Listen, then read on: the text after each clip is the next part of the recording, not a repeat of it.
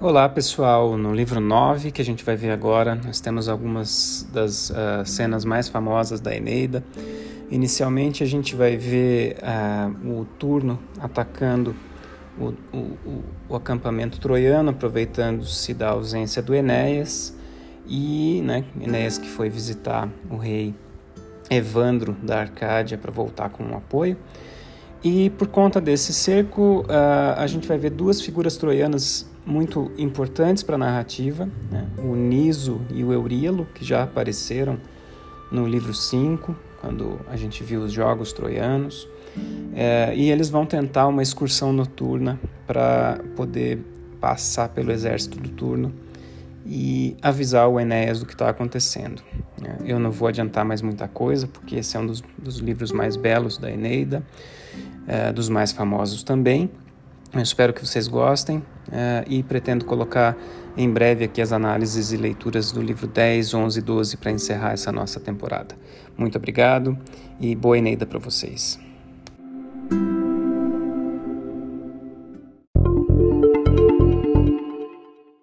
Olá, pessoal.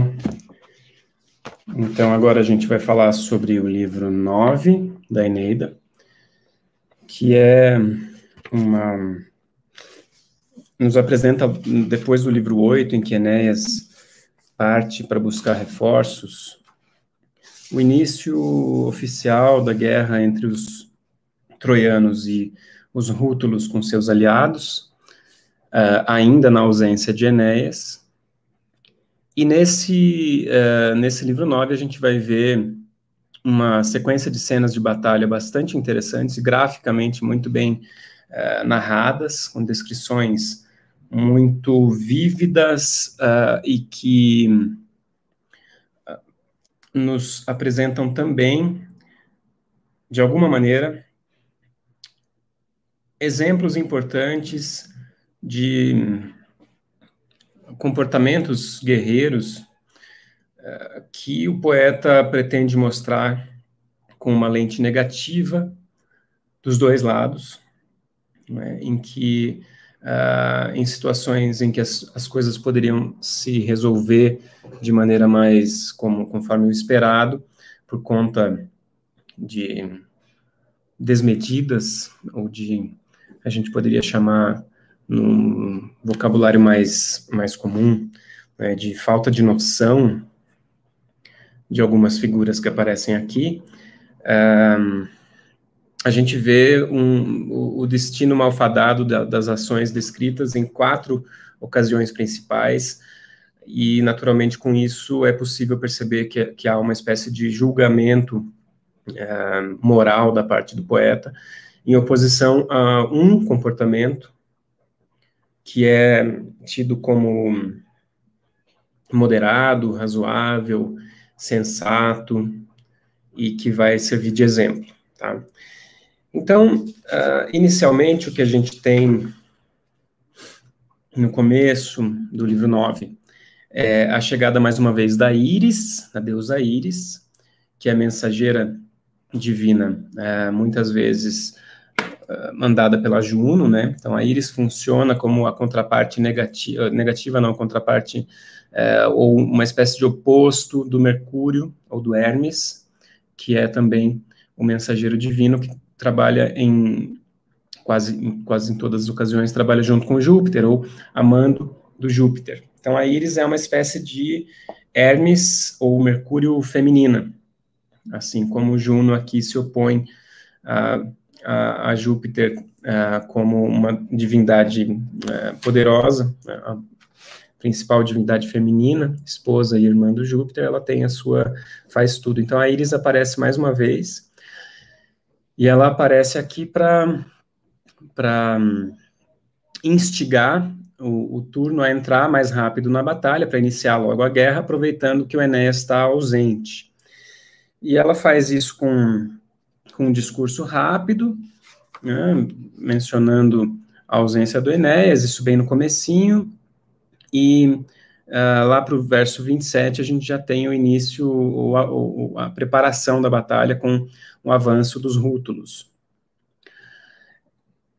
logo depois desse, dessa primeira descrição do avanço dos rútulos, no, no verso 30, a gente tem a primeira símile do livro 9, e as símiles no livro 9 são importantes também porque elas, um, como tem acontecido até agora, elas são muito gráficas e muito vívidas também no modo como elas comparam a situação narrada e descrita com situações mais metaforicamente afastadas. O que a gente vê aqui é uma comparação da chegada uh, dos guerreiros rútulos no arraial troiano. O arraial troiano aqui seria, enfim, essa fortificação provisória que eles construíram às margens do rio Tibre, um, como um acampamento militar e como também muralhas para se defender nesse momento nessa guerra. Então, uh, os rútulos estão chegando, a gente pode imaginar essa cena como a gente tem uh, inúmeros exemplos mais recentes na, na ficção uh, fílmica ou televisiva, né, de grandes exércitos se aproximando de um castelo, alguma coisa assim,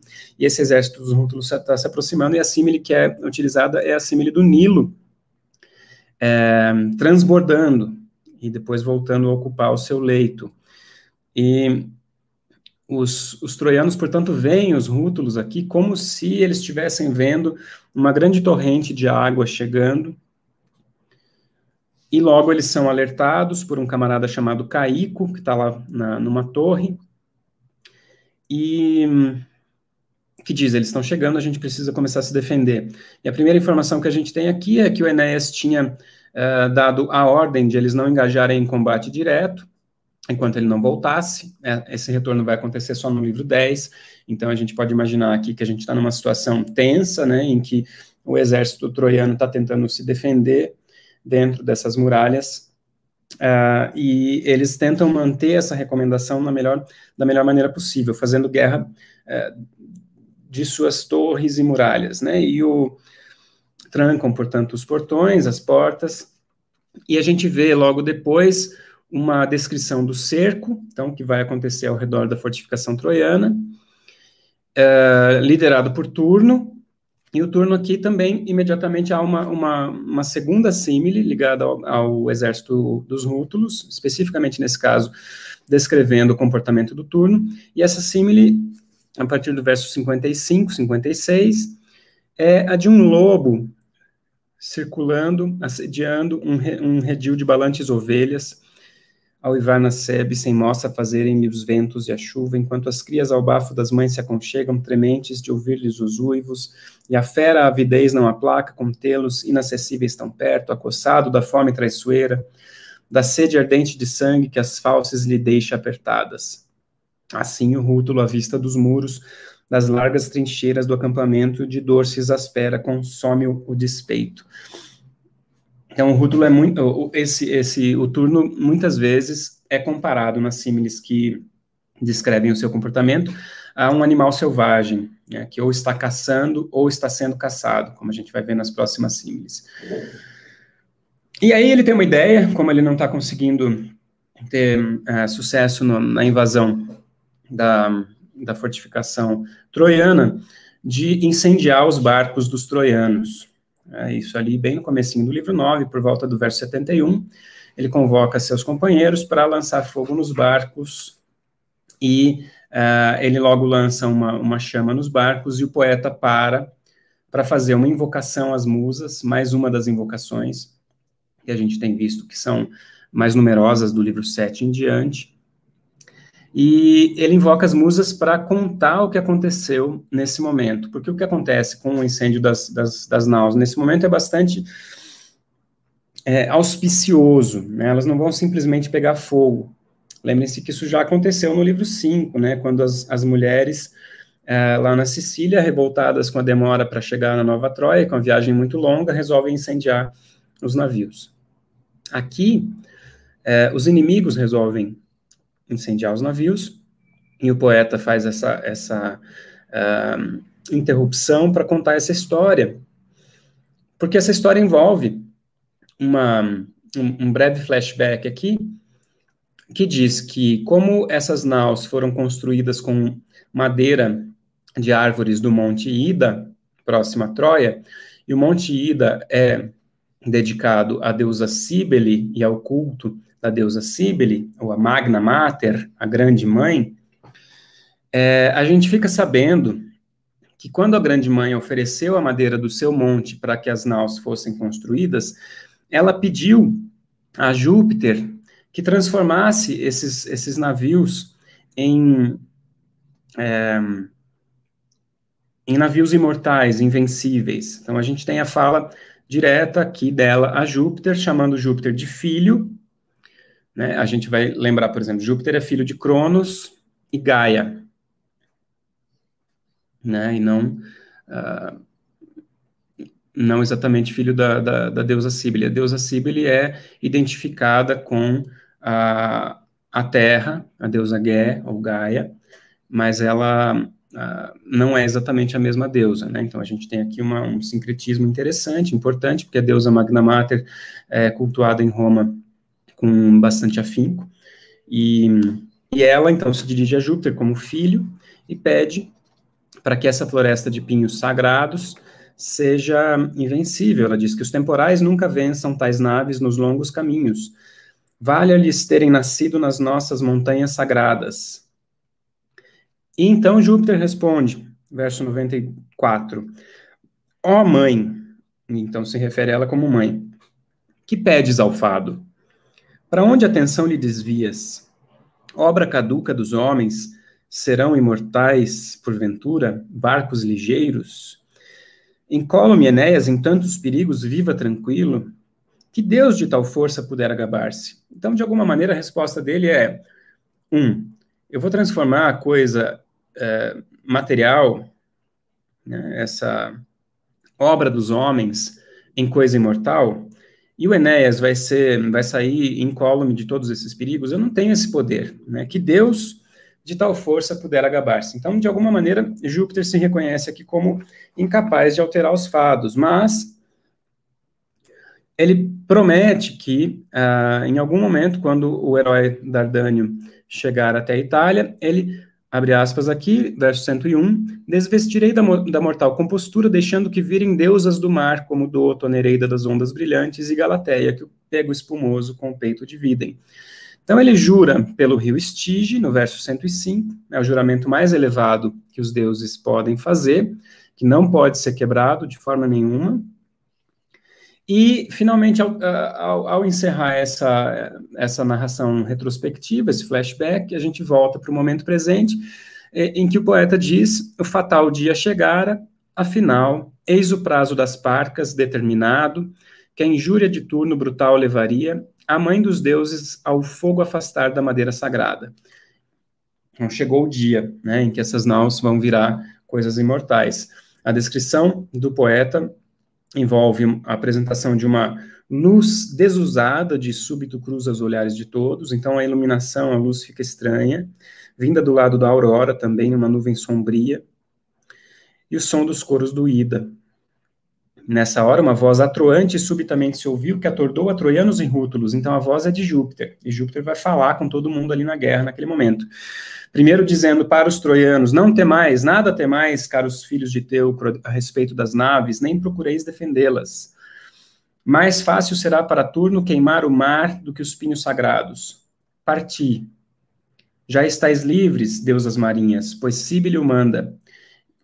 Então depois ele se dirige para os navios, para as naus, no feminino, e, e as chama de deusas marinhas, e aí começa a uh, metamorfose dos barcos em Nereidas. E a descrição da metamorfose é a seguinte: E eis que as naves ligeiras de um repelão, na mesma hora os possantes calabres romperam, e de imediato, quais ledos golfinhos, as proas mergulham no mar profundo. Estão, na verdade, no rio Tibre, né? Depois, maravilha, no pélago imenso, tantas donzelas se põem a nadar em volteios graciosos, quantos navios ferrados se achavam na praia sonora. Então, cada navio virou uma deusa marinha, uma nereida, que saem nadando como golfinhos, aqui pela, pela descrição. Imediatamente, a gente uh, tem uh, o poeta dizendo: cai a vaidade dos rútulos. Então, os rútulos estavam animados, de repente tacaram fogo nos navios, e aí uh, viram os navios se transformando em, em deusas, golfinhas, né? E aí eles ficam preocupados imediatamente. Pasma até o próprio Messapo com seus cavalos, O Tibre suspende seu curso ordinário com rouco assento, com medo de ao mar espumoso lançar-se. O próprio rio Tibre resolve parar. Ele deixa de correr até o mar. A gente está aqui próximo né, da, da foz do Tibre, por onde entraram os troianos uh, no território itálico. Todo mundo fica preocupado, portanto, exceto Turno, que, diz o poeta, somente Turno audacioso não mostra sinais de surpresa. Antes, com estas palavras, os seus encoraja e admoesta. Daí agora ele, ele faz um discurso em que ele interpreta o que aconteceu de forma uh, equivocada, dizendo que foi esses prodígios, diz ele, verso 128, são contra os troianos. O próprio tonante do consabido refúgio os privou. Não mais dardos nem fogo moça nos rútulos fazem. Para eles o mar foi cortado, sem que esperança lhes reste de fuga. Então, o turno, ele basicamente interpreta aquilo dizendo que o tonante, Júpiter, é, transformou aquelas naves em sabe-se lá o quê, porque ele não, não tem como interpretar nesse momento, uh, de forma a prejudicar os troianos, o que na verdade é o contrário, né? Júpiter acabou de falar para a gente acaba de saber que ele tinha prometido para a deusa Cíbele que ele ia proteger os navios feitos da madeira dela. Então, e a própria cessação do, do, do movimento do rio Tibre, é, Turno interpreta como uma, uma, um presságio positivo também, dizendo, bom, se eles agora não têm navios e não tem mais o rio, uh, correndo, eles não têm mais acesso ao mar e aqui por terra eles estão fechados. Que o turno fala tudo isso, claro, para tentar encorajar os seus, mas também claramente deturpando os sentidos uh, do que foi visto, né, do que foi dito pelo Deus e que os troianos ouviram. Logo depois ele continua com esse discurso dizendo, tentando encorajar os seus, seus guerreiros, mas também dizendo que, e aí a gente tem mais uma interpretação do que está ocorrendo, verso 137. 136. Os fados também do meu lado se alinham contra os troianos, a fim de punir os piratas sem honra que minha esposa roubaram. Não só os atridas, a rica e poderosa Micenas, com esses ultrajes se doem. Então, o que ele faz aqui é comparar a situação né, dos troianos sendo acossados pelos rútulos à situação dos troianos serem sendo acossados pelos gregos, liderados pelos atridas, né, Menelau e uh, Agamemnon. O que ele diz também é que o fato de os troianos terem mais uma vez roubado uma esposa, nesse caso Lavínia, prometida ao turno, justifica a derrota dos troianos, assim como o roubo uh, da Helena pelo Paris troiano, filho de Príamo, justificou a guerra uh, dos gregos contra eles e a derrota dos troianos. Então ele está interpretando o presságio e fazendo um paralelo que a gente já viu antes, né, entre Eneida e Ilíada, um, se colocando do lado dos potenciais vencedores pela um, suposta justiça da sua do seu pleito. Não lhes bastava morrer uma vez uma vez simplesmente terem pecado para ódio entranhável, agora votarem a todo o sexo femíneo? A pergunta do turno parece confusa, mas na verdade ela antecipa várias interpretações que os rútulos fazem dos, do caráter dos guerreiros troianos e dos seus costumes, uh, que acabam soando como uh, visões algo calcadas num um certo parâmetro misógino e, uh, se a gente puder dizer assim, pelas nossas lentes, homofóbico também. Então, os troianos vão ser muitas vezes criticados pelo turno, e aqui no livro 9 a gente vai ver mais uma vez depois por outro guerreiro Rútulo, uh, por serem efeminados. Então, ele, basicamente, ele está dizendo: não, não bastou essa guerra né, por conta de uma mulher para que eles tivessem ódio de todas as mulheres, eles deveriam ter ódio de todas as mulheres e pararem de procurar mulheres. E eles agora estão achando que, diz ele, confiam na fraca defesa de um valo e o fosso, barreira ridícula contra a potência das nossas armas. Pois já se esqueceram dos muros de Troia, obra do fero vulcano, caídos no chão, calcinados e vós, mancebos seletos, quem quer juntamente comigo transpor o fosso e incendiar o arraial das donzelas pudicas? Aqui, uh, Turno chama os troianos de donzelas pudicas, uh, elaborando sobre o suposto ódio ao feminino que, que os troianos deveriam ter, mas o, o, texto latino nessa passagem não chama os troianos de donzelas. O texto troiano chama, uh, coloca como objeto direto de invadir ou incendiar aqui, trepidante a castra, né, os acampamentos que tremem, que estão tremendo de medo, apavorados, né, trepidantes. Então, aqui a interpretação do, do, do, tradutor, do Nunes, é que faz com que, nas palavras do turno, haja uma ofensa ah, aos troianos, que, ah, ao chamá-los de donzelas. No entanto, o texto que vem logo depois, que é uma tradução mais apropriada do que o texto latino está dizendo, ah, justifica, em alguma medida, essa ofensa, do turno, porque nas palavras do turno que vem logo depois, a gente vê que o, a base das ofensas é mesmo essa, de considerar os troianos como afeminados ou menos uh, viris do que os rútulos. Vejam o que ele diz no verso seguinte, que é o 148. Armas vulcâneas não me fazem falta, nem naves aos centos para enfrentar estes teucros, embora crescidos de etruscos, como se encontram. Receio não tenham de escuras ciladas, do roubo inútil do sacro paládio, nem morte dos guardas da cidadela, ou que o ventre busquemos de um grande cavalo. À luz do sol, porei fogo no seu arraial de brinquedo. Então, a, a caracterização dos troianos aqui é bastante negativa por parte do turno, chama o arraial de brinquedo, é, diz que não vai precisar de nenhum do, dos truques que os gregos tinham utilizado, é, porque os rútulos se veem como muito potentes militarmente, muito mais fortes do que os gregos e muito mais poderosos do que os exércitos gregos descritos por Homero. Claro que esse é um recurso é, literário importante utilizado pelo Virgílio para caracterizar esses inimigos de Enéas como, ao mesmo tempo, arrogantes, especialmente Turno, é, extremamente violentos, incapazes de ponderação ou de negociação, e a gente vai vendo uma caracterização polarizada desses dois exércitos que vai uh, pender mais para o lado dos troianos, até o momento, no livro 10, em que a gente vê uh, acontecer o contrário. Mas aí eu vou chegar lá, e quando eu chegar lá eu volto a comentar essa caracterização binária uh, e oposta dos rútulos e dos troianos. Então ele termina de falar, e eles começam a, a rondar, então, a cidadela, né, construindo um cerco, um sítio da cidadela troiana aqui, com o que o texto nos informa, 1.400 soldados, cerca de 1.400 soldados, o que não é pouco.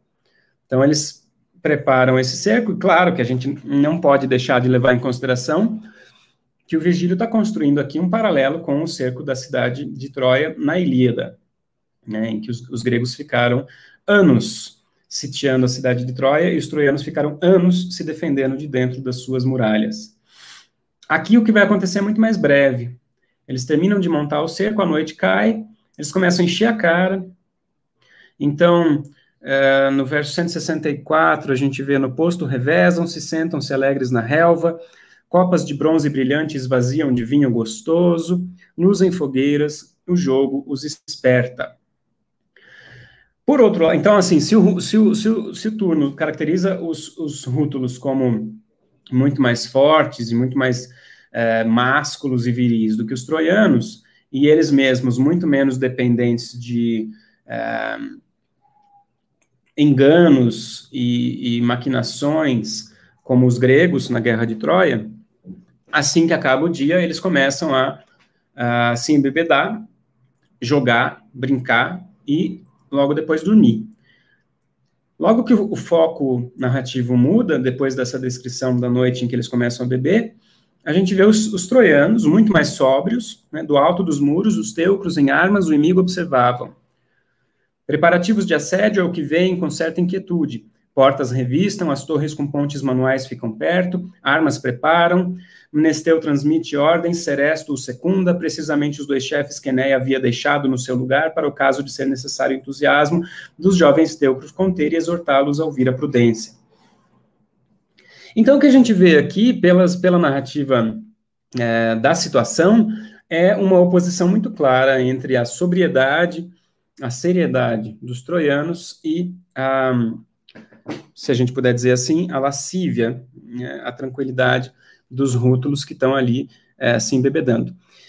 E isso é a preparação narrativa para o episódio que vem logo depois, a partir do verso 176, que é um episódio longo e talvez um dos mais famosos uh, da Eneida do Virgílio, que é o episódio de Niso e Euríalo. A gente já viu Niso e Euríalo no livro 5, especialmente na, na corrida a pé, né, em que o Niso é, trapaceia para o Euríalo ganhar, já que ele estava ganhando, e caiu, tropeçou, daí ele resolve dar uma rasteira no cara que estava em segundo e tal. E agora a gente vê eles dois de novo aqui. Essa é uma passagem é, central para o poema. E para o livro 9. Esse vai ser o primeiro, uh, a primeira narrativa de desmedida, de falta de noção, de hibris, que vai causar uma grande tragédia. Então, o que, que vai acontecer? Eu vou resumir aqui o Nísio e o Euríalo. Uh, eles resolvem partir numa missão noturna, aproveitando que os rútulos estão bêbados e dormindo, dormindo pesado, uh, para tentar passar pelo exército dos rútulos para chegar até o Enéas e dar notícias para eles do, do pro Enéas do que está acontecendo e tentar antecipar o seu retorno. Mas a narrativa começa assim. O filho de Irta, Cunizo, guardava uma porta, perito nas setas leves, no jogo de dardos as densas florestas do ida abundante de caças a Enéas o haviam cedido. Então ele estava lá, de guarda. Seu companheiro de guarda era Euríalo, moço galhardo, dos mais prestantes dos jovens guerreiros da escola de Enéas, na bela quadra da vida em que o buço a apontar principia. Então, o Niso é um guerreiro é, experiente, e o Euríalo é jovem, né, em que, ora, puer prima signans intonsa iuenta, a juventude se mostra na sua uh, face ainda uh, intonsa, né, que aqui a gente tem uh, na tradução do Nunes o buço começando a apontar. Então a gente tem um par de Erastés e Herômenos, é um, uma, uma figura mais velha, mais experiente, e uma figura mais jovem, uh, que vão ser descritos como estando em um relacionamento sério.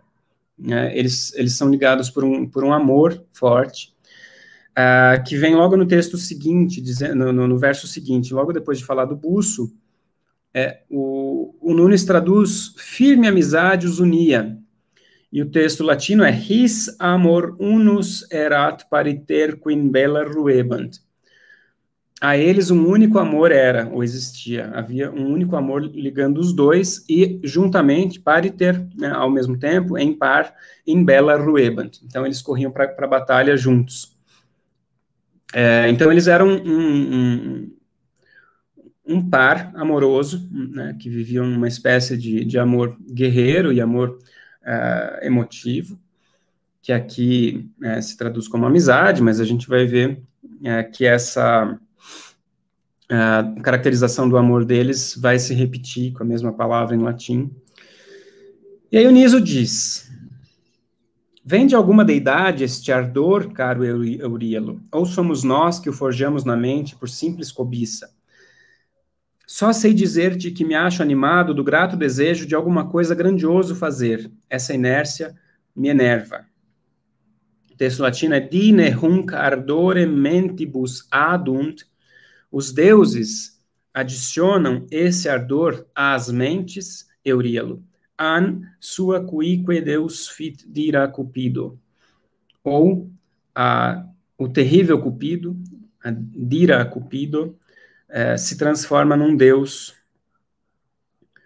eh, para uh, cada um. Então, é como se a tradução não consegue pegar essa esse detalhe, essa sutileza da beleza da descrição do ardor que o Niso diz, que aqui é caracterizado como um ardor de querer ir para a guerra, mas também é o ardor que os amantes sentem. Né? Uh, que ele pergunta, vem de algum deus ou é a própria cobiça que vira uma espécie de deus? Tem um belo poema da Rachel Hadas, no livro Songs for Camilla, que eu já mencionei aqui, é, que parte desses dois versos para falar sobre o ardor e o amor como alguma coisa que os deuses trazem ou que vira uh, a própria uh, a própria divindade, né? O amor que se transforma numa divindade. E aí ele explica, né? Ah, eles estão dormindo, estão bêbados, eu estou com uma ideia, a gente pode ir até o Enéas e tal. E quando ele termina de falar, uh, no verso 198, 197, a gente tem impressão profundíssima fez em Euríalo este discurso, também desejoso de obter alta glória. É, então, o discurso do Niso fez uma grande impressão, profunda impressão no Euríalo, que, é, que também estava desejoso de obter alta glória. É, o texto latino diz magno amore. Então, percussus magno amore obstipuit laudum Eurialus. Eurialus. Então, é, o Euríalo é tocado por um grande amor e uh, fica com vontade de fazer essa missão junto com eles. Como assim, Niso? Recusas-me por companheiro em projeto de tal grandeza? O Niso falou, eu vou sozinho. o Eurilo não, de jeito nenhum. Enfrentar sozinho tamanhos perigos? De jeito algum, eu quero ir com você. E aí o Niso uh, tenta demover o Eurilo dessa, da, da sua vontade de ir junto, dizendo, você é muito jovem, né, seria melhor você sobreviver, você ainda, né, a tua idade o merece, etc. E também diz ele no verso 216, nem seja eu causa de dor a tua mãe dedicada, mancebo, dentre as troianas, a única que compartilha da nossa vida arriscada, sem ter preferido a cidade de Acestes. Então, ele diz, eu não quero ser causa de dor para tua mãe, Euríalo. A tua mãe foi a única das matronas que não ficou na Sicília uh, e que veio junto com a gente essa figura materna vai ser importante, como a gente vai ver. Então, eles decidem ir juntos e vão pedir permissão para o Ascânio. E quando eles chegam até a, a, tenda do Ascânio, a descrição do poeta também mostra aquela, aquela, aquela característica mais é, contida, elevada, nobre, é, severa dos troianos em que a gente vê ali no verso 226 a nata dos jovens esperançosos dos graves problemas de Estado falavam sobre a maneira acertada de um próprio mandar para Enéas. Então, quando eles chegam lá, eles estão numa espécie de reunião é, discutindo as questões elevadas e sérias, falando gravemente sobre questões de Estado, ou seja, eles estão fazendo exatamente o contrário que os rútulos estão fazendo, né? Que estão simplesmente lá se embebedando, enchendo a cara.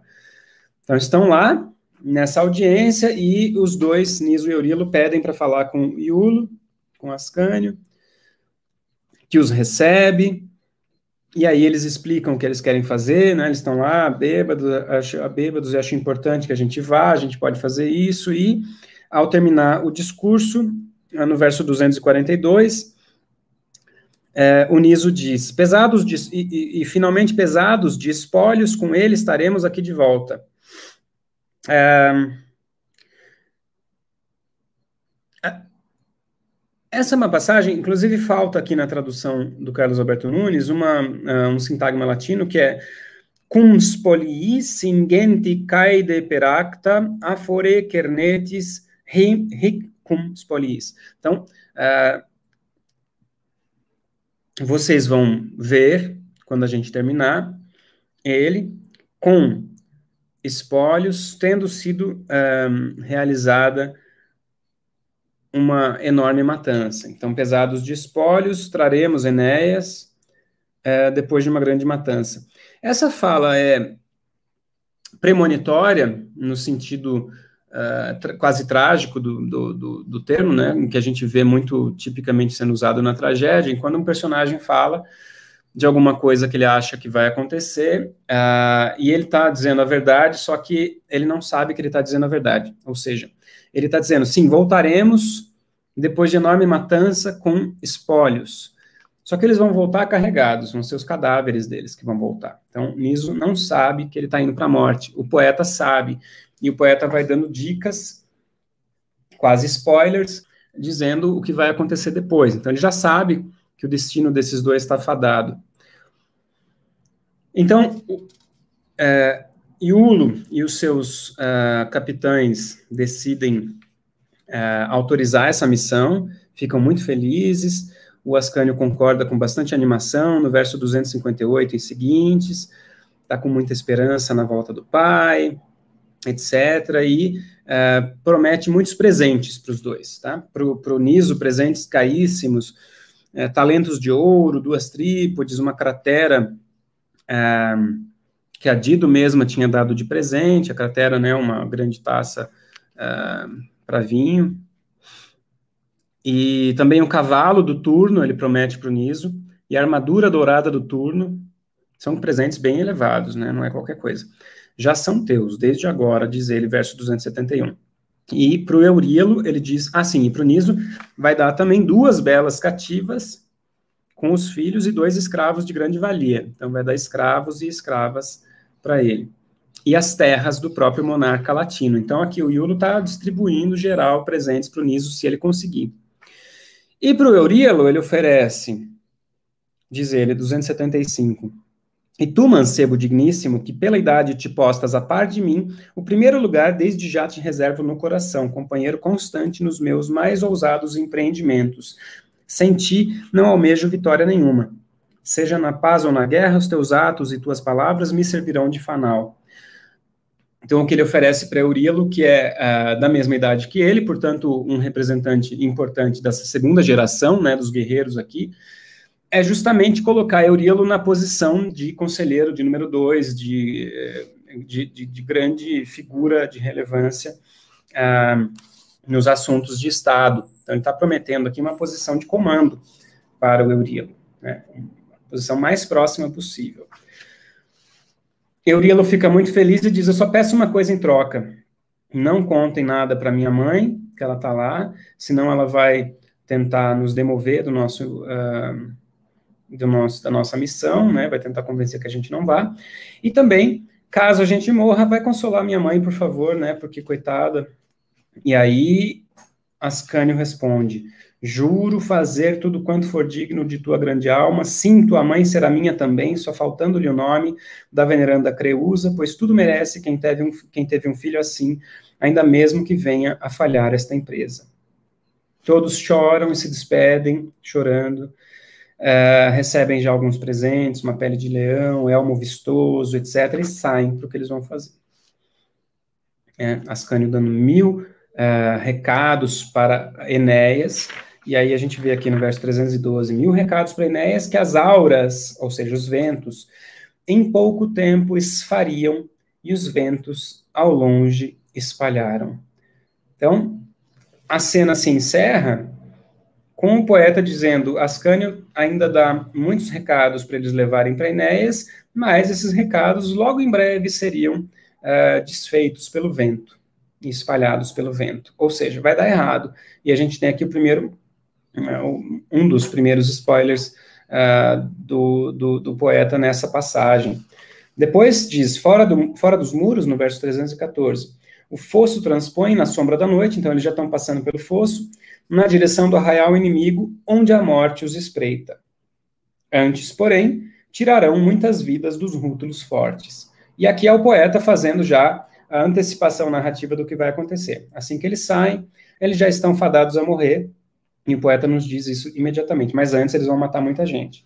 E é isso que vem agora, né? Agora a narrativa vai apresentar uma grande matança. Niso mata oito pessoas, que é possível que, que, a gente consegue contar pelo texto, e depois Euríalo mata quatro pessoas. Logo depois aparece um rútulo que não estava dormindo, que estava de guarda, e é, tenta se esconder quando ele vê os dois matando todo mundo. Uh, logo depois, Euríalo mata também esse, esse, esse rútulo chamado Rezo, e a morte dele é descrita com as seguintes palavras, verso 349. A alma púrpura vomita com grandes golfadas de vinho no mesmo instante. Então, é, Euríalo vai lá dar uma espadada nele, e ele vomita a alma com grandes golfadas de vinho. Bonito, né? Agora a gente vai ver bastante gore também, a partir daqui e eles vão catando espólios desses caras que estão morrendo. O Euríalo, especialmente, que é o mais jovem, muito ambicioso, vai coletando tudo que ele pode, como se ele estivesse num jogo de videogame, né? Em que você vai catando as coisas dos bichinhos que você mata, Só que no jogo de videogame não tem problema, porque parece que a mochila não tem fundo, né? Você vai catando tudo ali, não tem é, nenhum problema de espaço em geral. É, mas ele tem, ele vai ficando pesado, ele vai ficando difícil. Daí o Niso fala: olha, vamos parar, pois a aurora inimiga surgiu no horizonte, basta de mortes, vamos parar de matar. Já abrimos a estrada para ambos sairmos. Ele termina de falar, mas Euríalo continua pegando armas, crateras e prata lavrada, tapetes de gosto, separa Euríalo belo jaez de ramnete e seu cinto, com pregos de ouro, presente de sede, com a rêmulo outrora, taranana, E aí, toma o Euríalo em vão, verso 364, os ajeita, e em vão os ajeita nas largas espáduas. Então, essas coisas que ele está pegando desse guerreiro morto, ele tenta colocar em vão, né, no próprio uh, ombro. E esse em vão é importante, porque ao mesmo tempo uh, dá uma descrição objetiva do que está acontecendo, está difícil de colocar, né, porque ele está cheio de coisa, mas também está difícil de colocar, mas é em vão porque ele vai pegar isso daí, e é exatamente isso que vai fazer com que ele morra. É o tanto de espólios que ele pega que, ele, que fazem com que ele não consiga um, se movimentar muito bem. Pior ainda, depois ele pega o elmo, verso 365, de Messapo, Messapo é um dos grandes generais é, dos rútulos, adornado de crina vistosa, pôs na cabeça. O arraial abandonam, a salvo partiram. Então, em princípio, eles conseguiram fugir dali, mas o Eurilo está cheio de espólios que ele acabou de pegar. Mas aí, por acaso, de repente, veja, eles acabaram de matar 13 pessoas que estavam dormindo bêbadas. Né? Só para poder. Eles podiam passar em silêncio. Podiam, mas eles resolveram matar a galera. Beleza. Quando eles conseguem finalmente sair, depois que o Urielo já terminou de pegar tudo que queria, aparecem 300 guerreiros rútulos liderados por Volsente, um dos grandes generais também, rei dos Volscos. 300. E eles conseguem perceber Niso e Eurielo fugindo, vejam, tá bem no finalzinho da noite, começo da aurora, por causa do elmo, do improve do Eurielo delata. Então o elmo o delata, rebrilha e treme na pálida noite, aos primeiros albores da madrugada. Então tá lá, né? Tentou fugir, tá começando a nascer o sol, de repente aquele elmo maravilhoso, bonito, começa a brilhar e aí os rútulos, 300 rútulos percebem, começam a, a segui-los, abordam eles, né? State wiri, homens, parem, altos senhores, na tradução do Nunes. Para onde correis a estas horas, armados? Vosso caminho qual é? Eles não respondem, tentam fugir. E aí os cavaleiros se espalham em todas as direções por atalhos sabidos, a fim de cortar-lhes a retirada. Olha a atenção dessa cena. Dois guerreiros tentando uma missão suicida no meio da noite conseguem matar 13 pessoas e sair do campo dos troianos e de repente são abordados por 300 soldados a cavalo. E que só descobrem que eles estão ali por causa de um dos espólios que o Urilo não conseguiu deixar de pegar. Verso 384 diz: A sobrecarga do espólio no escuro da mata tolhia os movimentos de Euríalo a pressa ainda mais o perturba. Nilo, Niso consegue fugir, e sem plena consciência dos riscos a que se expunham, sozinho afastou-se da estrada e dos campos ditos albânios, então propriedade do velho latino. Então, Niso, que não ficou catando um monte de espólios, consegue fugir. Mas, verso 389, aí lembrou-se do amigo e parou para ver se o avistava. Desventurado, esqueci-me de ti, como agora encontrar-te? Poxa, por onde irei? Torna então a fazer o percurso de volta pelos atalhos difíceis da selva, onde as marcas revia dos próprios pés, desnorteado de todo, de todo no escuro da mata. Aqui a gente vê uma cena que mais ou menos inverte, uh, ou re, revisita aquela cena uh, do livro 2, em que Enéas, fugindo de Troia, incendiada, uh, acaba perdendo a Creusa, né, que estava indo atrás. E é um pouco o contrário daquela cena que a gente tem aqui, porque o Enéas estava, uh, ele carregando muita coisa, né? Então ele estava carregando o pai nas costas, as estatuinhas dos deuses, segurando o filho pela mão, e a Creusa estava andando atrás. Ele consegue ainda assim ser mais rápido do que ela e perder a Creusa no meio do caminho. E ele resolve voltar para procurar, ele volta procurando pela cidade inteira, gritando, né, entrando na batalha mais uma vez, chorando, etc., e não acha. Aqui Euríalo, que estava por trás, ficou devagar mas, e ficou para trás por causa do excesso de espólios, né, que ele mesmo pegou. Daí, quando ele volta, ele descobre Euríalo preso por multidão de inimigos, Euríalo opresso no ponto de ser dali conduzido por eles qual presa valiosa. Então, já amarraram ele, estavam levando embora. E ele, então, o que fazer agora? Verso 400. Jogar-se no meio das pontas dos dardos dos inimigos e morto, vingar-se dos seus opressores? No mesmo instante, suspende o venablo do, do braço potente e no alto a lua enxergando, dirige-lhe a prece aflitiva. Deusa, ornamento dos astros e guarda dos bosques latônios, se nos propícia no passo mais duro da nossa entrepresa. Se em teu altar, em algum tempo, eu depus as valiosas ofertas do meu pai Írtaco com meus despojos da caça crescidas, ou os pendurei no alto templo e nos pórticos belos dos passos, lança a desordem naquela matilha e dirige meu dardo. Então ele suplica a deusa lua para que ela guie o seu dardo, sua lança, e ele lança. Só que assim, são 300 caras, e ele sozinho tentando recuperar o seu amigo amado, que está preso entre eles. Então, o que, que, ele consegue fazer? Ele consegue matar um cara chamado Sulmão, logo depois ele lança outro dardo e ele mata outro cara chamado é, Tago, mata esses dois. E aí o Volsente, que está liderando esses inimigos, Rútulos, urra de dor por não ver quem fizeram os disparos, ou sobre quem poderia jogar seu despeito impotente, e grita: Pois tu pagarás pela morte dos dois companheiros, já que não acho o culpado. Então ele fala para o Eurilo, né? Você que vai matar, vai pagar pela morte dos meus soldados. De espada em mão, arremete de encontro a Eurilo. Então ele está prestes a matar Eurilo que está preso. Niso, vendo o seu gesto, ataranta-se, fora de si, sem cuidar de valer-se do amparo da noite, por não poder aguentar por mais tempo a feroz perspectiva, e grita: Fui eu, Fui eu quem fez tudo. Virai contra mim vossas armas, Rútulos, minha foi toda a traição. Ele nada podia, nem tinha meios, o céu me assegura, estes astros, a culpa dele resume-se em ser devotado a um amigo sincero. O verso de ser devotado é dilexit, que é um verbo, um verbo que normalmente em latim também significa amar. É, a culpa dele, diz o Niso, se entregando, né? Fui eu, fui eu, fui eu, a culpa não é dele, a culpa é minha, a única culpa que ele tem é amar um amigo querido. E aí, enquanto falava, Volsente a espada enterra nas costas de Eurilo e rompe-lhe o peito. Tomba no solo mancebo, ferido de morte, de sangue, mancham-se os membros formosos, do lado a cabeça lhe pende. Então, ele morrendo ali, a cabeça caindo para o lado.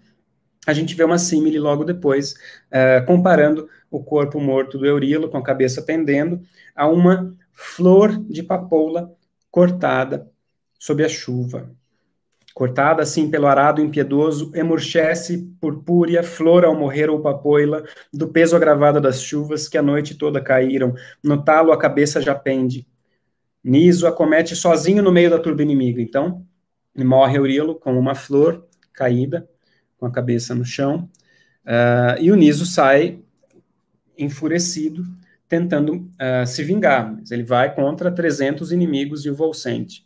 Volsente apenas procura, só pode deter-se em Volsente. O verso latino é bonito e repete o nome de Volsente também. Volscentem petitin solo volscentemoratur. E ele vai. Rútulos mil se apinharam à volta do moço. Mil não, porque tinha 300, né? Mas é um exagero aqui. Sabe desviar-se de todos e no alto voltei o fulmínio gládio até vir a enterrá-lo na boca do fero guerreiro quando este a abrira de espanto. Assim morre ao matar o inimigo. Então ele consegue, correndo, acertar a boca do Volsente com uma espada, enquanto é crivado de graves feridas, assim morre ao matar o inimigo. Ou seja, mata Volsente e cai com centenas de flechas enfiadas em cima, dentro dele, em cima do amigo, joga-se para encontrar a quietude no leito sereno da morte. Essa é a morte trágica de Euríalo e Niso. Niso, uh, morre enquanto está preso uh, pelo Volsente e seus homens, por conta uh, de não encontrar o, o, o atacante que está escondido e, e, mata dois homens de Volcente, que é o Niso. Então ele resolve ameaçar o seu refém, Eurilo. Niso é, assume a culpa e, ao invés de se entregar, vê o seu amado morrer e sai correndo, mata Volcente e morre com um monte de flechas. Coisa meio Senhor dos Anéis, né? Quer dizer, o contrário. É, o Senhor dos Anéis é que é um pouco isso também. Muito bem. E quando, uh, logo depois de, de, de, terminada a descrição da morte do Niso e do Euríalo, o poeta intervém na narrativa e diz o seguinte: ele faz uma, um, não exatamente uma invocação, mas uma, um comentário metapoético da seguinte natureza, verso 446. Felizes ambos, se alguma valia tiverem meus versos, alcançareis vida eterna na grata memória dos homens, enquanto os filhos de Enéas ficarem no duro penhasco do Capitólio com o pai dos romanos no império do mundo. Então o poeta lamenta a morte de Niso e Eurilo e diz que se os seus versos permanecerem, enquanto os seus versos permanecerem, enquanto os seu, os seus carmina, ele diz, fortunati ambo, si quid mea carmina possunt, se podem alguma coisa os meus poemas, nulla diessum quam memoribus eximet aevo. Então, o tempo jamais vai deixar de levar a memória vossa. Dum domus aeneae capitoli mobile saxum, acolet imperium que pater romanus habebit. Ah, romanus habebit. Então, pater romanus aqui é Augusto, né? Enquanto o pai romano tiver o império uh, do mundo, vocês vão ser lembrados. Tá? Porque essa realmente é uma história muito uh, emocionante, é uma história que uh, funciona como um episódio separado, inclusive por conta da sua natureza de fechamento narrativo, né, desses elementos que são funcionalmente muito bem estruturados dentro de uma, de uma, de uma narrativa como essa, e que ficam muito famosos. Então, morrem aqui Niso e Eurilo. E como a gente, como eu mencionei já no começo, de alguma maneira, essa morte é, é, é resultado dessa transgressão ou dessa desmedida de Eurilo, que ao invés de é, seguir adiante com a missão que ele tinha de encontrar Enéas junto com Niso e levar a mensagem para ele a respeito do estado da guerra, para pedir ajuda, ele se detém numa matança ambiciosa e uh, no roubo de espólios dos seus inimigos, contrariando aquela descrição que vinha sendo feita dos troianos como sensatos, como cuidadosos, como serenos, como é, moralmente mais bem estruturados do que os rútulos. Esse não vai ser, esse é o primeiro grande episódio de desmedida do poema. A gente vai ver os outros logo depois. Agora acho que eu consigo ir um pouco mais rápido. Então a nova aurora chega no dia seguinte. É, o turno recebe o, o, o, o, cadáver do Volcente, os seus guerreiros e as cabeças de Niso e Eurilo espetadas em lanças, e ele pendura essas cabeças diante uh, das muralhas dos troianos, e a deusa Fama, alada, aparece mais uma vez, verso 473, revoluteando, né, e chega até a mãe de Eurilo. A mãe de Eurilo derruba imediatamente o fuso, e lança lancinantes queixumes. E ela começa então a se lamentar. Não pude uh, me despedir de você, né? E agora você vai virar pasto dos abutres, etc. E o fim da fala dela eu acho bastante interessante, porque é o seguinte: ela diz: No extremo instante, as Ezequias, as pálpebras ternas fechadas, limpas as duras feridas, nem sobre o teu corpo a mortalha, por mim tecido eu pusesse, trabalho da lerda velhice. Então, o que eu para recuperar o começo dessa, dessa frase, voltando um pouquinho, no verso 485, ela diz: Em terra estranha, ora jazes, e pasto vais ser dos abutres, dos cães ferozes do lácio, sem que eu, tua mãe, presidisse no extremo instante as Ezequias, etc.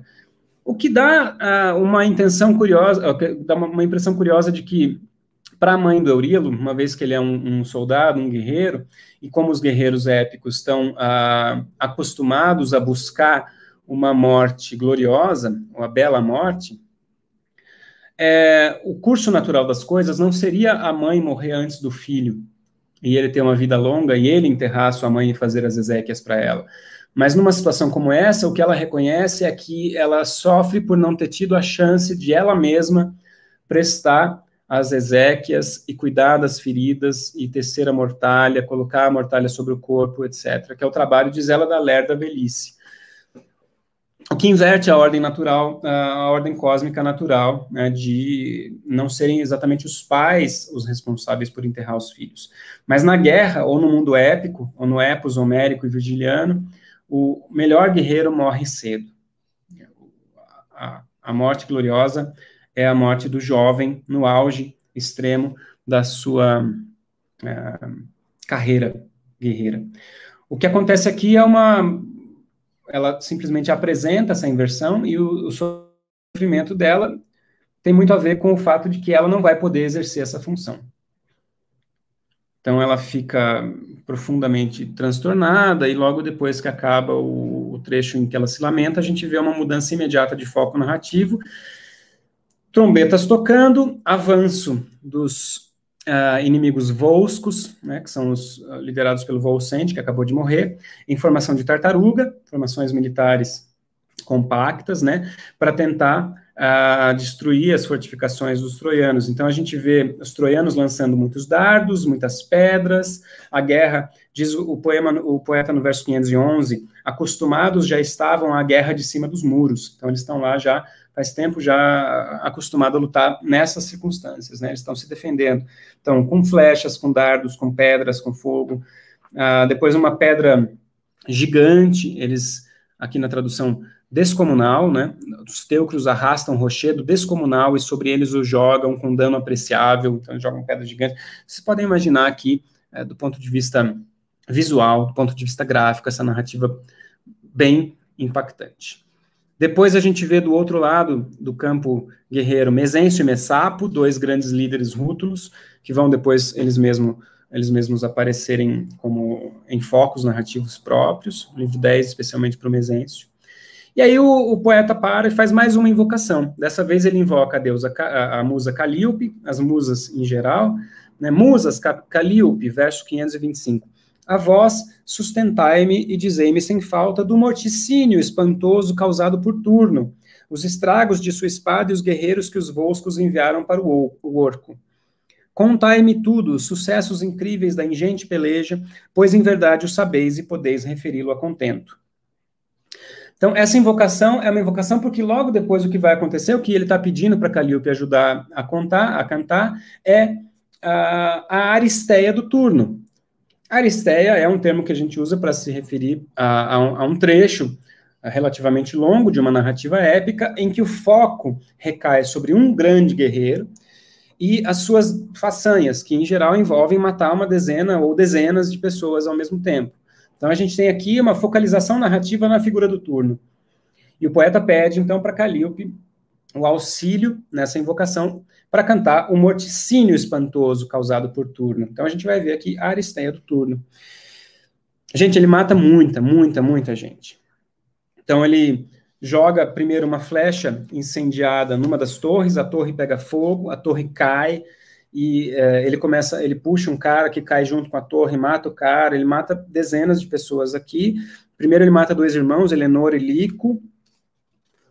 Um, a gente vai ver mais uma símile descrevendo o turno no verso 563, uh, ah, que o compara à águia de Jove, e a símile rapidamente é a seguinte: dessa maneira se aposta de tímida lebre ou de um cisne, a águia de Jove nas garras recurvas e as nuvens se acolhe, ou como um lobo marcial que uma ovelha arrebata da cerca, sem se importar com os balidos da mãe desolada.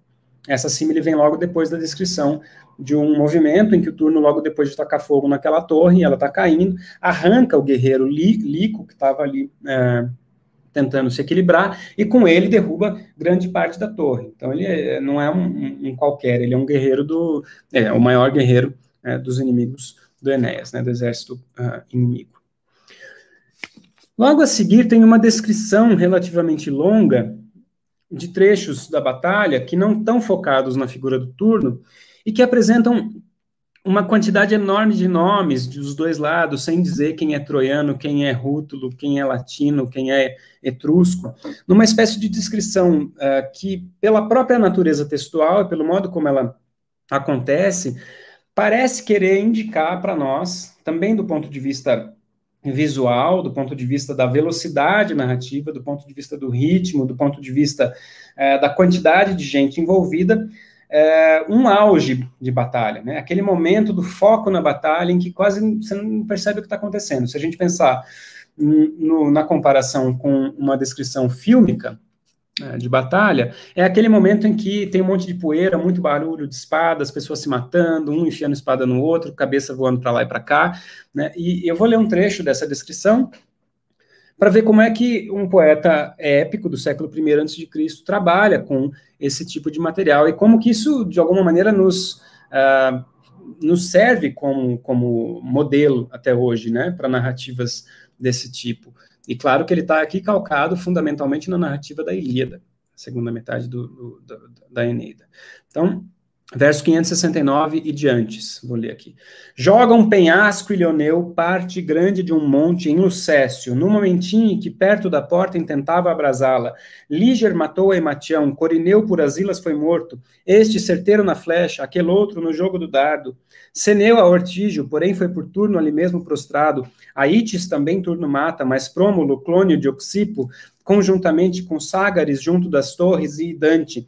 Capes matou a Priverno, que fora ferido pela asta, frágil demais de temila. Largando o escudo insensato, quis apalpar a ferida, mas nisso atingiu-o de longe a seta alada de Capes, que a mão lhe pregou nas costelas, do lado esquerdo, e cortou-lhe com fôlego a vida preciosa de Arcente o filho ali estava, munido de egrégio armamento, clame de rubra da Ibéria na cor e bordados de preço, peça lindíssima.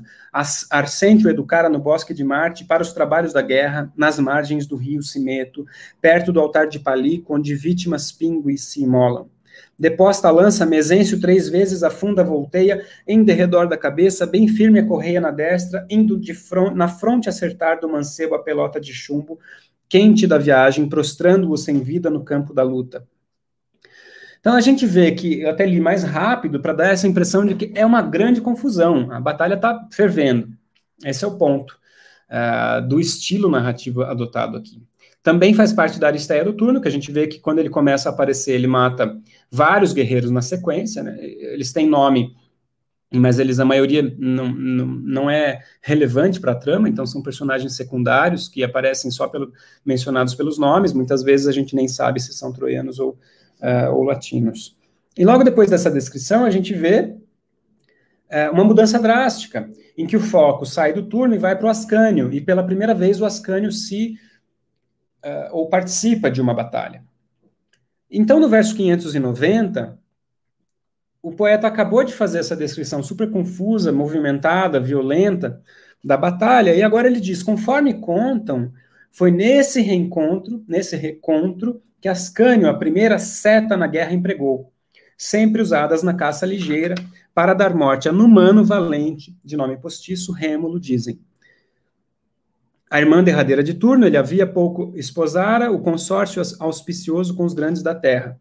Então, ele para e diz: contam que foi nessa hora dessa batalha que Ascânio primeiro usou uma flecha numa guerra e não numa caçada. Então, ou seja, ele vai descrever aqui o ingresso do Ascânio na vida adulta. Se vocês estão confusos e confusas com relação à idade do Ascânio, vocês não estão sozinhos e sozinhas. Tá? O Ascânio até no livro 2, no final do livro 1, um, ele é o bebezinho, uma criança trocada pela Vênus, pelo Cupido, para ficar no colo da Dido para poder insuflar um amor tenebroso nela. Então, ele é uma, uma criança de colo, não se sabe muito bem de que, quantos anos, né? Mas ele, se ele tivesse 12, 13 anos, dificilmente ele seria uma criança de colo.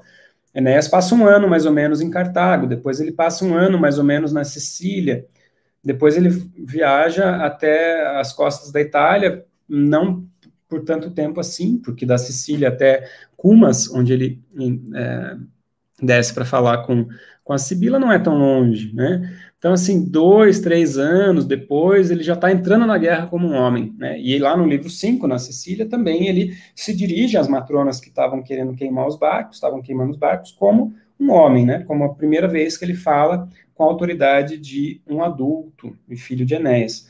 Então, é, é, é complicado mesmo saber qual é exatamente a idade do Ascânio aqui. De qualquer maneira, é aqui que ele mata alguém pela primeira vez na guerra. E essa pessoa, o Numano, que tem esse outro nome Rêmulo também, que é um nome falso, nome, é cunhado do uh, Turno, né? E ele vai morrer logo depois de fazer um discurso, o Numano, extremamente arrogante, cheio de empáfia, orgulhoso de tão vantajoso esposório, a corpulência a agitar e à frente dos seus comandados a boca cheia de vãos impropérios do estos pesados. E agora vai começar a falar um humano. Vejam como é que ele fala. Pejo não tendes, ó frígios, de mais uma vez vos cercardes, de um valo fundo, de opordes à morte, barreira tão frágil. Com armas tais pretendeis disputar nossas belas esposas. Que divindade ou delírio vos trouxe às paragens da Itália? Não achareis entre nós nem Atridas, nem falsos Ulisses. Somos de estirpe robusta, nas águas do rio, os pimpolhos nós mergulhamos, a fim de enrijá-los nas ondas geladas. Desde pequenos, na caça se esforçam nas matas escuras. Domar potrancas é brinco para eles e jogar longe os dardos. A parcimônia habituados de cedo e fadiga sem conta, nas duras lidas do campo, no assédio à cidade se esforçam. Em toda a vida sentimos o peso dos ferros, novilhos aguilhoamos com a lança, a velhice tardonha é impotente para abater-nos o espírito fracos deixar-nos de corpo. Elmos pesados, as cãs nos comprimem, com presas recentes nos comprazemos, de roubos viver entre povos vizinhos. Ele, ele descreve o seu povo, os rútulos, como figuras rudes, acostumadas ao trabalho pesado, à guerra, à caça, desde crianças, eles mergulham as crianças pequenas, os pimpolhos, na tradução do Nunes, no no rio gelado para se acostumar com o frio desde cedo.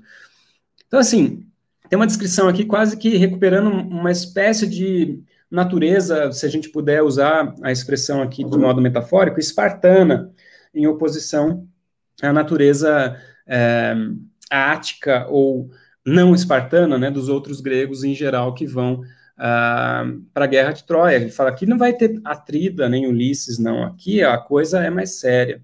Só que depois de falar isso, tudo bem, ele está caracterizando o próprio povo, né, como bastante é, acostumado aos trabalhos da guerra, acostumado ao, ao sofrimento e, e, e, a grandes resistências, etc. E depois ele vai, enquanto vós, de açafrão e de púrpura tendes as vestes a cobertar corações sem vigor.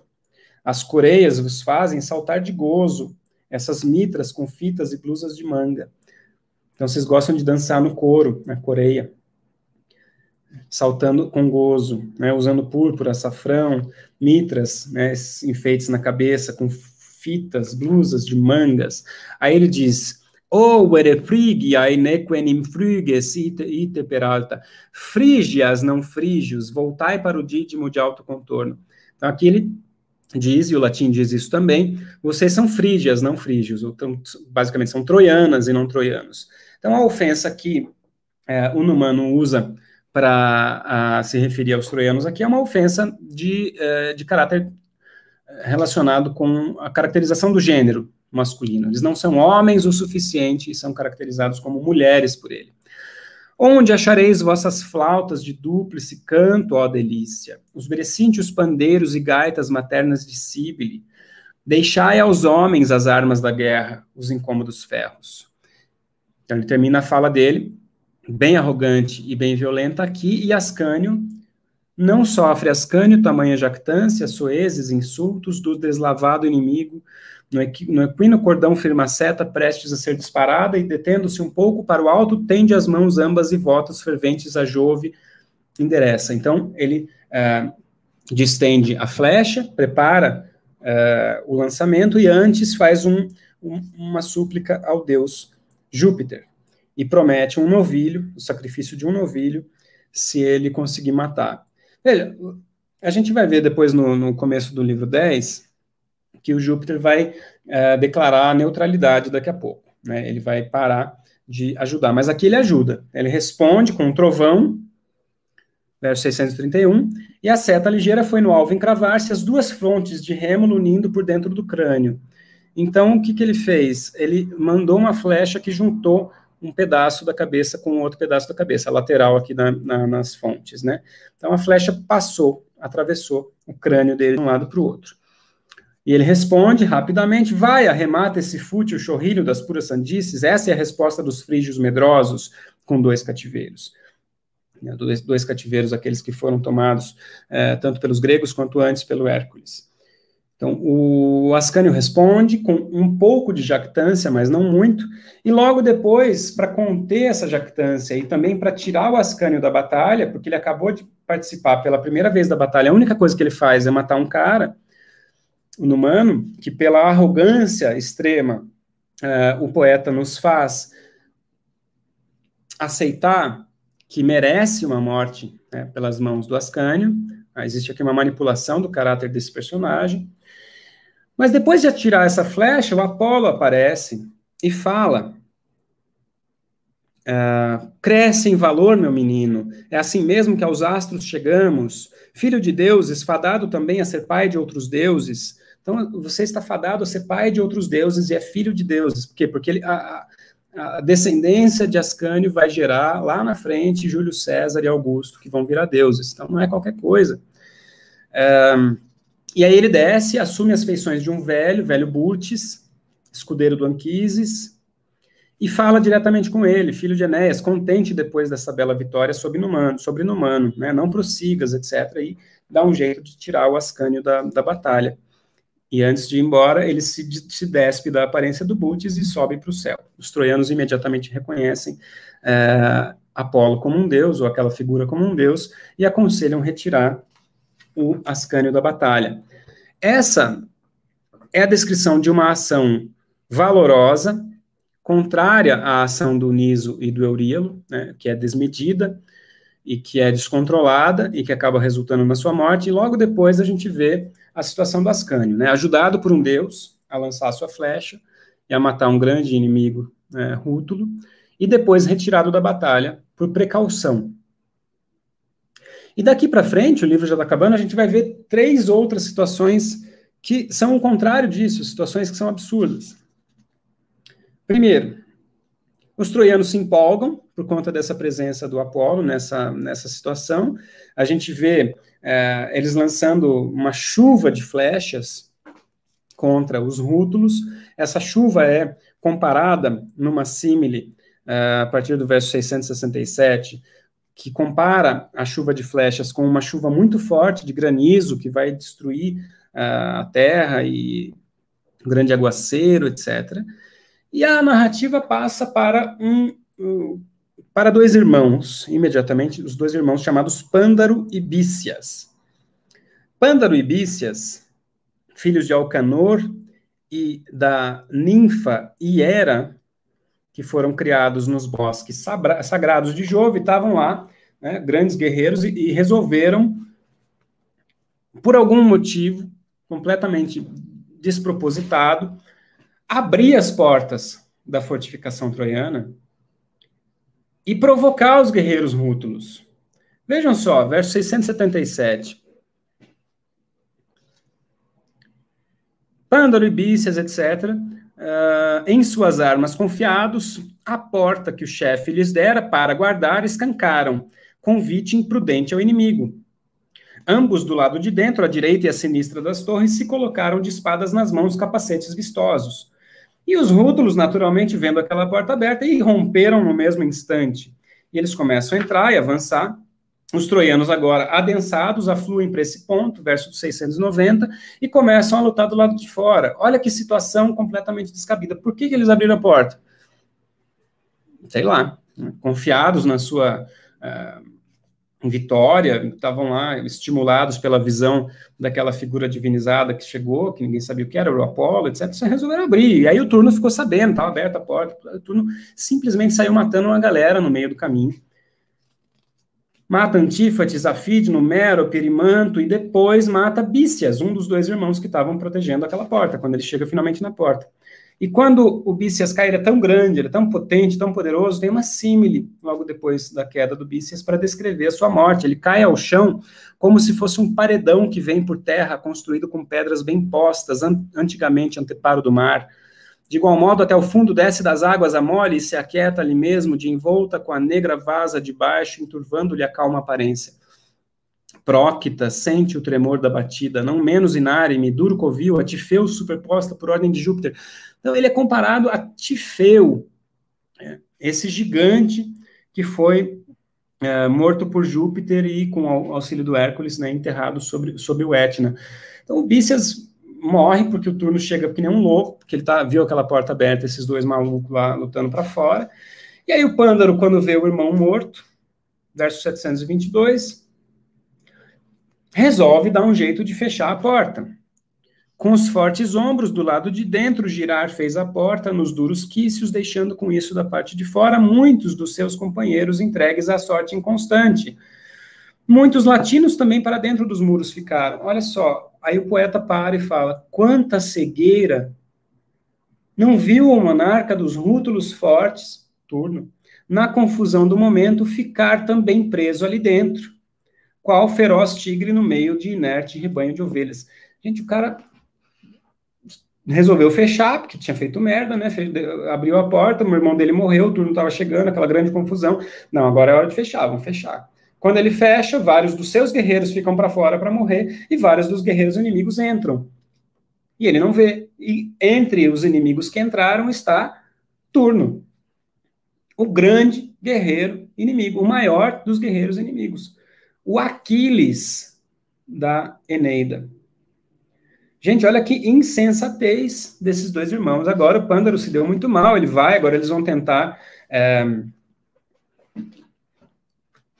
matar aqueles guerreiros que entraram, e ele se dirige diretamente ao turno, falando: Não encontrarás aqui o palácio de Amata, nananã, nem te achas nos muros da pátria distante, com vida a escapar é impossível. Então ele agora vai ameaçar o turno, porque ele está com raiva do turno, que o turno matou o irmão dele. Resposta do turno, verso 740. Calmo, se não sorridente, responde-lhe turno impetuoso. Calmo, quase com um sorriso, porque o turno ele é extremamente poderoso, ele é arrogante, ele tem muita empáfia, ele confia demais nele mesmo, e ele está aqui quase sorrindo e responde: Bem, principia se tens gosto nisso, meçamos as forças. Prestes a Príamo irás anunciar que encontraste outro Aquiles. Vai, vamos lá. É já já que você vai lá falar para o Príamo que tem outro Aquiles aqui essas palavras ecoam, de alguma maneira, a reação absolutamente é, despropositada do Neoptólemo, o Pirro, filho do Aquiles, quando ele vai matar o primo. E o primo tá lá, um velhinho, coitadinho, que não consegue mais fazer nada. Ele fala assim: seu pai não é assim, o Aquiles não ia fazer uma coisa dessa, você é um monstro. Aí ele diz: tá, é, então vai lá reclamar para ele no inferno e mata o, o, o, o primo. Isso está no livro 2, ou no livro 3 no livro 2. Então, o Turno ele tem uma, um, uma natureza completamente selvagem, e ele tem, uh, ele é descrito como uma figura também uh, que ultrapassa os limites da honra uh, heróica da épica. Então, ele fala isso e simplesmente lança um dardo, né, uma asta longa, que Juno ajuda a chegar né, no alvo, que é a cabeça do pândaro, e as faces imberbes divide. Ruidosamente caiu, com tal peso o chão duro estremece. Os grandes membros estira na terra, ao morrer salpicadas de sangue e cérebro as armas. Nas largas espáduas lhe pendem, lhes pendem de um lado e do outro as metades abertas da bela cabeça. O que aconteceu? o turno deu um, um, golpe tão forte que a cabeça do pândaro foi cortada na metade, metade de cada lado do corpo caiu para cada lado. Ele foi simplesmente cerrado ao meio. Tá? Esse é o turno. E esse é o desfecho da situação bastante absurda de Pândaro e Bícias resolverem abrir a porta para lutar e chamar os guerreiros latinos e rútulos uh, para o pau. Agora o turno está tão revoltado, ele está para dentro, as portas estão fechadas. E aí o que, que, ele poderia fazer? Diz o poeta, logo depois de descrever essa morte do Pândaro, né, cortado na metade, tipo Mortal Kombat, assim. Ele diz o seguinte: apavorados, verso 756. Os fortes troianos em fuga se espalham. E se nessa hora tivesse ocorrido ao valente mancebo, turno, as largas portas franquear para os seus companheiros de luta, o último dia fora este da guerra e da gente troiana. Ou seja, se ele fizesse como os gregos fizeram, na descrição do livro 2, depois de entrar em Troia, dentro do cavalo, no meio da noite, e abrir as portas para todo mundo entrar, a guerra teria acabado. Mas não é isso que ele faz. O que ele resolve fazer é ficar lá dentro e matar todo mundo. Ele está sozinho. Porém, a sede de sangue e o furor o levaram para o outro lado a caçar inimigos. Então, em vez de abrir a porta para ganhar a guerra, ele sai matando. Ou seja, mais um dos episódios de falta de noção, né? De falta ou de transgressão ou de falta ou de desmesura, desmedida. É, o personagem ele poderia ter feito uma coisa mais razoável e ele faz uma coisa que para nós é melhor caracterizada como falta de noção. Né? O, o, turno simplesmente sai sozinho no meio do exército inimigo, dentro da cidadela fechada, matando a galera geral. Então vai ter aí uma descrição de matança, ele sai matando, matando, matando, verso 760 em diante. Tem um monte de gente que ele mata, daí ele arranca a cabeça de um cara chamado Linceu com um só golpe a cabeça conjuntamente com o elmo muito longe atirou. Depois ele mata vários outros guerreiros, um personagem chamado Creteu, que é descrito pelo Virgílio como um, um, poeta épico, apaixonado das musas, verso 775, e cujo deleite eram cantos, cítara e números, números são versos, uh, sempre absorvido nas sagas heróicas dos lutadores de antanho, cavalos e carros de guerra. Um dos troianos era um, um poeta épico, que o turno vai lá e mata. Depois, os, uh, os chefes troianos, Mnesteu e Seresto, correm até lá e tentam uh, reverter a situação, inf infundir um pouco de moral e coragem nos seus, é? e começam a perseguir uh, o turno. Então, eles se organizam e começam a perseguir o turno. E agora o turno vai tentar fugir de lá. Então, buscando o barranco do rio que o burgo circunda, afrouxa aos poucos na sua investida, verso 790. Então, Uh, a símile que vem logo depois é a símile de, a esse modo, acomete uma turma de caçadores a um leão com seus dardos e setas. Agora, turno é comparado a um animal selvagem, só que na situação desfavorável de estar sendo caçado. É um leão que está sendo caçado por caçadores. Ainda assim, ele sai matando todo mundo.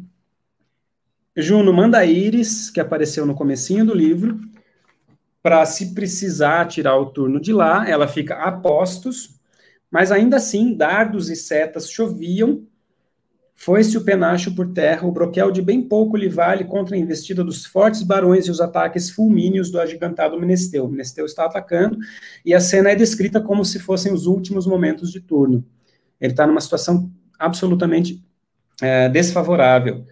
Né? Já caiu o elmo, ele não, o, o, escudo já vale de muito pouco, sangue negro de poeira lhe escorre dos laços membros, a custo respira, de tanto cansaço, mal sustentar-se de pé conseguia, de grande fraqueza.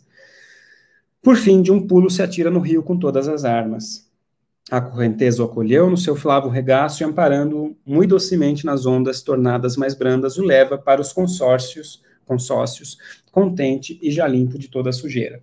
Então, no final do livro, e o livro acaba aqui, a cena chega num auge narrativo em que o turno, ao invés de abrir as portas para ganhar a guerra, fica fechado dentro do acampamento dos troianos, sai matando todo mundo lá dentro. De repente, quando se vê completamente acossado, está prestes a morrer e ele consegue pular no rio e ir embora. Então, a gente tem aí efetivamente um, um, um, encerramento, um fechamento narrativo muito bem feito né, que funciona, se a gente pensar na estrutura, uh, no potencial cinematográfico desse poema, funciona absolutamente muito bem. Nessa última cena ele pula no rio e vai embora. Como é que ele pula no rio e vai embora? Bom, uh, ao longo do, do, do, livro 9 e nos livros anteriores, a gente descobre, a gente sabe, né, que a, a fortificação dos troianos tem, de um lado, as margens do rio Tibre e a, ela é fortificada do outro lado. Então, na verdade, uma das, um dos lados dessa fortaleza é está uh, no limite com o rio. Então ele consegue fugir pulando para o rio. Não é tão absurdo assim. O problema é que ele tem que sair daquela porta onde ele estava e passar por todos os inimigos até conseguir se jogar no rio. Então encerra-se o livro 9 com uh, esse grande número de, de episódios narrativos de enorme valor, né, de uma exploração absolutamente uh, soberba pelo Virgílio dos seus uh, instrumentos narrativos disponíveis, e vai começar o livro 10, uh, que se parece muito com esse, com o retorno do Enéas, e também a gente vai ter uh, episódios de grande valor e que claramente mostram que o Virgílio está trabalhando aqui num nível uh, de excelência, tentando emular a Ilíada do Homero para fazer com que a sua narrativa não fique para trás. Tá? Então, encerro aqui a descrição do livro 9 e daqui a pouco, em breve, teremos o livro 10. Muito obrigado e até já.